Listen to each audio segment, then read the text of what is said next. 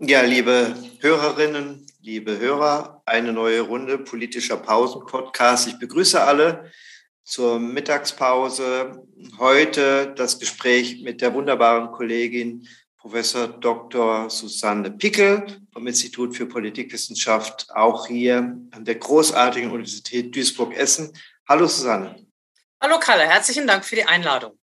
Ja, und wir nutzen diese paar Minuten komprimiert, wenn der eine oder andere zeitgleich ist, einen Input zu geben, vor allen Dingen zum Thema von ja, veränderter Kommunikation in der Demokratie, die das eine oder andere Mal ziemlich irritieren kann. Wir kennen vielleicht durch den Nahkontakt den Austausch mit Menschen, die vor einem stehen und sagen, gibt überhaupt nicht Corona, das äh, ist äh, eine Erfindung von wem auch immer und sie sich auf irgendeinen Wissenschaftler dabei in der Regel auch beziehen. Und äh, ja, das mehrt sich, nicht nur bei diesem Thema, sondern bei dem anderen. Und äh, Susanne forscht auch zu diesem Umfeld äh, der Einstellung zur Demokratie, vor allen Dingen vergleichender Art. Und insofern bin ich froh, mit ihr darüber heute mal sprechen zu können. Was ist dein Eindruck zu dem Thema, Susanne?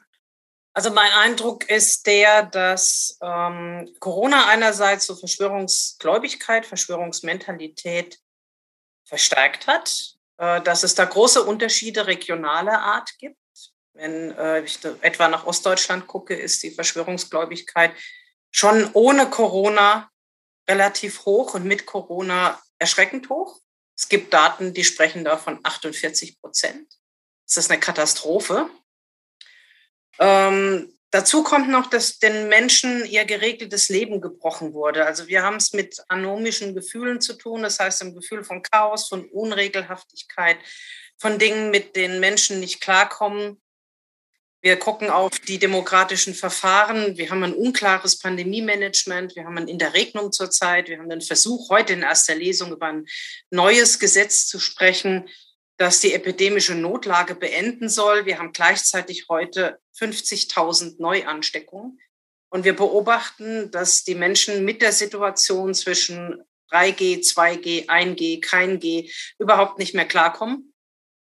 Und ich für mich habe dafür noch keine Lösung gefunden. Meine Daten sagen mir, dass diese Situation extrem gefährlich ist, weil Verschwörungsmentalität gehört zum Komplex Autoritarismus. Es hängt extrem zusammen mit der Ablehnung von Demokratie. Und zwar nicht nur mit Unzufriedenheit, sondern mit der Demokratie als solche. Das heißt, da steckt ein Potenzial drin, das explodieren könnte im Widerstand gegen Corona-Maßnahmen einfachster Art. Und gleichzeitig beobachten wir im Gesundheitssystem eine sich anbahnende Katastrophe ich bin heute ratlos, muss ich sagen. Ich will mal eine Gegenposition entwickeln. Gerne. Einmal, einmal gibt es immer diese Gesprächsstörung zwischen Politik und Bürgern. Haben das früher mal Staatsverdrossenheit so irgendwie genannt oder Demokratieverdrossenheit. Ähm, Demokratie muss aber mit so einem gewissen Potenzial umgehen können. Ähm, ist insofern kein neues Phänomen. Und ich glaube, auch die Daten kann man bewerten in unterschiedlichen Phasen der Corona-Politik, dass das Vertrauen in den Staat sehr gewachsen ist, zugenommen hat. Es gab zum Beispiel in diesem Jahr, Januar, Februar, März 2021, den Eindruck, wir leben in einer Bananenrepublik, hier funktioniert gar nichts, aber es gab viele Monate davor, in dem eine große Zufriedenheit doch da war. Also schwankt je nach Phase. Und äh, ein Argument nochmal, ich glaube, dass einfach die Möglichkeiten, sich zu inszenieren aus diesem Protestkult heraus, äh, einfacher geworden sind, weil man die Mechanismen kennt, wie man Nachrichtenwerte produziert. Unter modernen Kommunikationsbedingungen ist das einfacher, als das früher der Fall war. Deswegen glaube ich, es wird auch vielfach als Phänomen überschätzt. Ich sehe die hohe Zahl da vielleicht in einigen Regionen Sachsens, das ist klar, da ist ein Datenmaterial auch klar. Aber bundesweit gerechnet glaube ich, dass es sehr stark auch eine überschätzte Diskussion ist und auch die Relevanzfrage, muss jede dieser Meinungen auch mit, ein, mit an einen Talkrundentisch integriert werden oder nicht? Wir werten damit jeden Einzelnen auch auf, der nicht faktenbasiert argumentiert, sondern einfach Meinung mit gleich Wissenschaft gesetzt. Auch das, also insofern wäre das eine Gegenposition zu einer Form von eher Gelassenheit, damit umzugehen. Ja, ich bin nicht ganz so gelassen. Also meine Daten sind aus dem Mai 2020 und ein Drittel Verschwörungsgläubigkeit mit und ohne Corona ähm, ist ziemlich viel. Und es sind noch ziemlich viele Menschen, ungefähr ein Viertel, die sich politisch machtlos fühlen. Und ich glaube, an dem Punkt müssen wir ein bisschen ansetzen. Wer sich politisch machtlos fühlt, nutzt andere Kanäle. Der wird extremer, der wird radikaler, damit er endlich Gehör findet. Wir finden ja für alles, was wir uns vorstellen, im Internet Unterstützung. Wir können Unterstützung in jedem Fall generieren. Wir haben sehr viele Kanäle, die wir nutzen können. Wir können uns anschließen in Diskussionsforen, in einfachen Konsumforen. Wir können dort unsere Meinung bestätigt finden. Das ist etwas, was relativ neu ist, was sich aber durch Corona, denke ich, noch intensiviert hat. Alle haben zu Hause gesessen, mussten eh am, am Computer arbeiten, waren isoliert, konnten sich dann die Verstärkung ihrer Eindrücke im Netz holen und äh, dazu kommen noch unterschiedliche Messenger-Formate, die jede Nachricht ungeprüft, aus jeder ungeprüften Quelle auf die Handys spielen. Also wir haben eine Diskussionskultur im Moment, die eigentlich weder den Namen Diskussion noch Kultur verdient in manchen Segmenten, sondern es ist ein bloßes Konsumieren von Einstellungen, von Meinungen, die zum Teil nicht geprüft werden können, nicht geprüft sind, die hier aufeinander prasseln. Aber für mich ist das ein Ausdruck von politischer Machtlosigkeit, von Orientierungslosigkeit, von ähm, nicht mehr Unsicherheit bewältigen können und da nach Möglichkeiten suchen, in eine scheinbar einfache Problemlösung zurückzukehren. Und das bietet sich halt an, wenn äh, Soros schuld ist oder Gates oder die Juden oder die Politiker. Ja, äh, klar, das sind auch Phänomene, die mit dieser Distanzdemokratie zusammenhängen. Wir haben ja diesen Begriff versucht zu prägen, Coronakratie. Das ist eben nicht punktuell für eine Phase, sondern sie hält weiter an. Äh, nicht nur durch andere Infektionsphasen, sondern weil wir vielfach auch nicht wieder in die Nähe zurückgekehrt sind, aus vielerlei Gründen. Und diese von dir beschriebene Vereinzelung führt ja am Ende in der Tat dazu, nicht nur, wie man dann politisch konsumiert, kommunikativ anders unterwegs ist, sondern auch den Eindruck hat, dass niemand einen hört.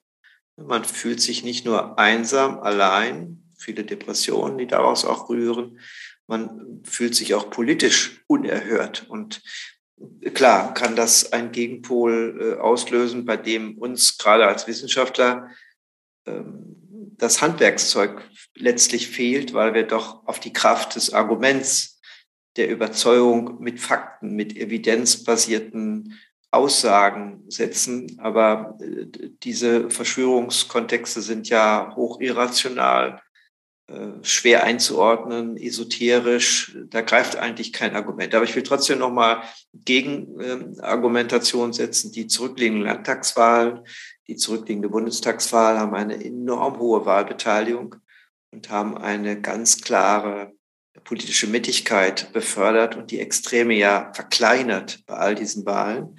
Natürlich punktuell auch wieder in Sachsen so weiter anders, aber bundesweit gesehen. Äh, und ähm, hohe Wahlbeteiligung ist auch Teil des Vertrauens, dass ja die Parteien gewählt worden sind, die auch äh, sich konstruktiv mit Corona-Politik auseinandergesetzt haben. Also es kann nicht so desaströs sein, dass alle nur abgehängt sich fühlen, niemand verstanden fühlt, sonst wäre doch das gar nicht erklärbar, so ein mittiges Ergebnis und eine nochmalige Steigerung der äh, Beteiligung bei der Bundestagswahl. Das ist ein wichtiger Punkt und ich bin froh, dass unser Gespräch eine positive Wendung nimmt. Positives sagen müssen. Ja, sind wir doch beide auch positiv. Deswegen. Unsere Zuhörer nicht am Ende der Mittagspause in eine Depression gestürzt haben. Ja, Hauptsache, wir sind nicht positiv beim Virus. Ne? Genau. Ja, ich meine, äh, wir haben natürlich Gebiete, da ist, wirkt es sehr viel stärker. Und ob wir in den Gebieten ähm, schnell zu einer Veränderung kommen, das wage ich im höchsten Maße zu bezweifeln, weil dort eben Verschwörungsgläubigkeit, Ablehnung von Corona-Maßnahmen auch mit Staatsablehnung einhergeht. Da müssen wir ganz anders ran. Das können wir heute nicht lösen. Das ist ein größeres Problem. Aber was wir natürlich auch beobachten können, ist, dass Menschen ähm, Vertrauen in Politik gewonnen haben, gerade diejenigen, die Corona-Maßnahmen unterstützen, die sich daran halten, und das ist nun mal der überwiegende Teil der Bevölkerung, die haben Vertrauen gewonnen. Die haben gesehen, dass politisches Handeln äh, zu positiven Ergebnissen führen kann. Der Lockdown war zwar eklig, aber er hat zu positiven Ergebnissen geführt. Die Maßnahmen waren nicht irrational, auch wenn vielfach vorgeworfen wurde, man fliege hier auf Sicht. Ähm, ich glaube, in so einer Pandemie bleibt einem nicht viel anderes übrig. Wir haben hier jetzt gerechnet, 70 Prozent Geimpfte.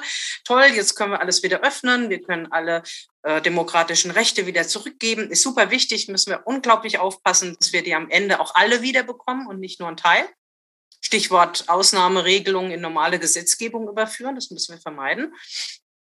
Gleichzeitig sehen wir aber, dass 60 Prozent offensichtlich nicht reichen, um nicht eine schwere vierte Welle auszulösen. Und wir müssen jetzt, können hier jetzt nicht einfach sagen, ähm, epidemische Notlage beenden, alles ist vorbei, alles ist gut. Wir müssen uns etwas einfallen lassen, um diese vierte Welle zu brechen. Ist gerade im Moment ein bisschen schwierig, aber wir brauchen jetzt dringender denn je politisches Handeln. Und das politische Handeln muss evidenzbasiert an die Situation angepasst sein. Und ich kann dem Virus nicht sagen, morgen ist es vorbei, sondern der macht halt nun mal, was er will und er steckt an, wen er will. Und darauf muss ich reagieren können. Es nutzt auch nichts zu sagen, ja, wir machen jetzt einen bundeseinheitlichen Katalog von Maßnahmen mit allem, was wir nicht für unverhältnismäßig halten. Und das endet alles im März 2020. Dann ist der Virus noch da und sagt, ja, ich freue mich. Jetzt habe ich wieder eine Chance. Ich denke, wir müssen das angepasst machen und dafür gibt es nach wie vor umfängliche Unterstützung. Ja, genau. In der Bevölkerung ist ja eine Sehnsucht nach politischer Führung da. Wir haben ja einen Wahlkampf gehabt, der um zwei Kommunikationsstile sich letztlich gerankt hat. Äh, in den Varianten, wie sie jetzt äh, mehrheitlich unterstützt wurden, aber am Rand auch von den anderen Kandidaten oder potenziellen Kandidaten gab es ja auch eher neodirigistische Ansagen im Wettbewerb.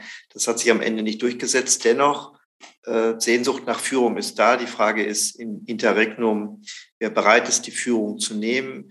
Ähm, meine Idee ist natürlich immer, äh, letztlich gerade durch das Interregnum auf den Bundespräsidenten zu setzen, der vielleicht jetzt einfach aus seiner Art heraus äh, Gestaltungsmacht anwenden könnte und sagen, also im Vergleich zu anderen Ländern und so weiter, ist doch jetzt geraten, Impfpflicht im Gesundheitsbereich, bei Staatsbediensten, im Pflegebereich, diese Dinge und vielleicht generell 2 oder 3G irgendwie durchzusetzen, um die Legitimation für die Parteipolitik zu liefern, dass man präsidial sich darauf berufen kann, dass sowas vorgeschlagen ist. Er kann ja nur vorschlagen, aber diese Hürde, glaube ich, zu nehmen, käme, würde auf große Resonanz stoßen und es würde auch passen zu den Lerneffekten, die die Politik hat. Wir haben ja nicht nur Lerneffekte, wie man Koalitionsbildungen betreibt, sondern auch Lerneffekte von Phase zu Phase, äh, wie wir Tools auch international abgeguckt anwenden, um durch die Pandemie relativ gut zu kommen. Und eigentlich wäre jetzt der Lerneffekt zu sagen,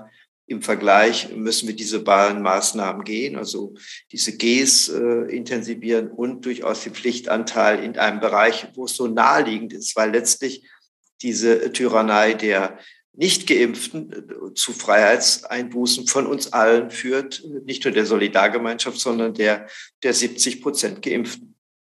Ja, diese Tyrannei kann man in zyklischen Abständen in Leipzig bei Demonstrationen beobachten wie auch wieder letzten Samstag, was sich dann da so abspielt. Und ähm, ja gut, diesmal hat der Staatsbahn von Polizei zurückgeschlagen. Es ist auch eine zwiespältige Maßnahme, aber ich gebe dir recht, wir haben ein, ich würde es jetzt mal ein Vernunft- und Gewissensreservoir im Bundespräsidenten, der hier durchaus auch immer eine starke Meinung haben kann. Es gibt nicht umsonst jährlich seine Reden, wo er dem Kollegen und dem Volk, Anführungszeichen, ins Gewissen rede. Das wäre jetzt so ein Moment zu sagen, Maßnahmen sind nötig, wir müssen hier was tun, er kann was vorschlagen, wie du sagst. Und ich glaube dann schon, weil wir eben Corona-Maßnahmen, das ist ein positiver Aspekt der letzten Entwicklung, in das Parlament zurückgeführt haben, dass das Parlament darauf in gewisser Art und Weise auch in einer Art wie der Selbstermächtigung. Merkel hat ja von der Entmachtung des Parlaments gesprochen, aber hier könnte das Parlament im Grunde seiner Aufgabe wieder stärker gerecht werden, hier tatsächlich gestalten noch tätig zu werden. Das wäre eine gute Möglichkeit, hier zumindest zu sagen, hier gibt es einen Vorschlag. Ich trete jetzt in die Position, etwas vorzuschlagen und darüber setzt man sich auseinander. Vielleicht gegen Ende nochmal die Überlegung aus deinem Datenmaterial. Gibt es denn da Auswege, die sich damit auch begründen lassen? Also wie man Gesprächsstörungen überwindet. Äh, wo sind vielleicht äh, aus deinen Items, äh, die du verwendest, Kriterien, die Auswege offenbaren, außer einer neuen Medienmündigkeit im Umgang mit moderner Kommunikation, an der wir alle noch lernen müssen. Wenn man zurzeit den aktuellen Leviathan-Aufsatz von Habermas liest, kriegt man ja nochmal einen Eindruck, wie nicht nur mit 90 Jahren man gut argumentieren kann, sondern äh, welche Notwendigkeiten bestehen, aus einer pluralen, ähm, inklusiven Öffentlichkeit äh, auch die öffentliche, die Qualität von Demokratie mitzubeschreiben, die und mit einer neuen Medienmündigkeit geradezu anzugreifen wäre, damit wir auch die Qualität erhalten, die die Demokratie für uns ausmacht. Aber gibt es Auswege jetzt, außer jetzt nur auf Psychologen immer sich zu berufen, äh, wie man Leute erreicht, die in diesem Tunnel sitzen? Also da habe ich keine Daten zu, weil ich keine Kommunikation untersuche. Aber was mich immer ähm, in gewisser Weise dann doch noch ruhig schlafen lässt, ist die immens hohe Zustimmung nach wie vor zu unserer Demokratie. Ja also schon klar ist, was sie an der Demokratie haben. Nicht umsonst glaube ich, dass ja auch die Rückkehr zur, äh, vollen, Demo zu vollen demokratischen Freiheits- und Bürgerrechten so stark betont wird und umkämpft ist. Und wir mit der FDP ja auch eine Partei hatten, die von der Forderung nach der Rückkehr zu unseren demokratischen Rechten deutliche Gewinne erzielt hat, hat ja davon sehr stark profitiert. Wenn wir im Moment, wo ich jetzt aus meinen Daten nicht sehen kann, weil es halt einfach auch nicht mein zentrales Forschungsgebiet ist, wie wir Menschen aus dem Tunnel holen, wie wir Menschen aus Bubbles herausholen, ähm, um denen klarzumachen, dass das, was sie dort finden, eine Scheinrealität ist, zumindest in weiten Teilen. Ich glaube, da gilt das Gleiche wie bei jeder anderen Form von Radikalisierung oder Radikalität auch. Gespräche, Gespräche, Gespräche die ähm, vernünftige Menschen, die auf, fest auf dem Boden unseres Grundgesetzes und der Demokratie stehen, mit ihnen führen müssen. Was wir tun können, ist frühzeitig damit anzufangen, zu vermitteln, was Demokratie eigentlich ist. Da reichen nicht die berühmten zwei Minuten Politikunterricht pro ähm, Woche für jeden einzelnen Schüler in NRW, sondern wir müssen hier auf dem Gebiet äh, mehr tun und früh damit anfangen, da etwas zu tun. Wir können, dürfen nicht nachlassen, aufzuklären den Menschen das Gefühl geben, ja, ihr dürft demonstrieren, aber wir sind jetzt gerade in einer Lage, in der wir euch nicht frei demonstrieren lassen können. Sobald die Lage beendet ist, dürft ihr das wieder. Dafür gibt es ja Beispiele. Im Sommer war ja die Tausenderregel aufgehoben. Es durften ja mehr Menschen wieder auf die Straße gehen. Ähm, das sind Möglichkeiten, mit diesen Bubbles vielleicht zu brechen. Aber ich glaube, das Hauptinstrument, das wir dafür brauchen, ist Geduld. Ja, äh, Geduld äh, braucht man ja ein bisschen auch, um die Suppe auszulöffeln. Äh, und gleichzeitig uns zuzuhören. Ich glaube, das haben die meisten jetzt gemacht. Danke für alle, die mitgehört haben. Ob wir so einen Kipppunkt haben bei den Deregulierungen von Wahrheitsmärkten, darüber werden wir sicherlich in dieser politischen Pausen-Podcast-Reihe auch mit Kommunikationswissenschaftlern noch weiter sprechen. Ich bedanke mich sehr bei meiner Kollegin Professor Dr. Susanne Pickel Institut für Politikwissenschaft hier auch äh, aus dem heute sonnigen Duisburg und äh, ja, wünsche noch einen schönen Nachmittag an alle, die hier zugehört haben. Dankeschön. Herzlichen Dank, dass ich dabei sein konnte.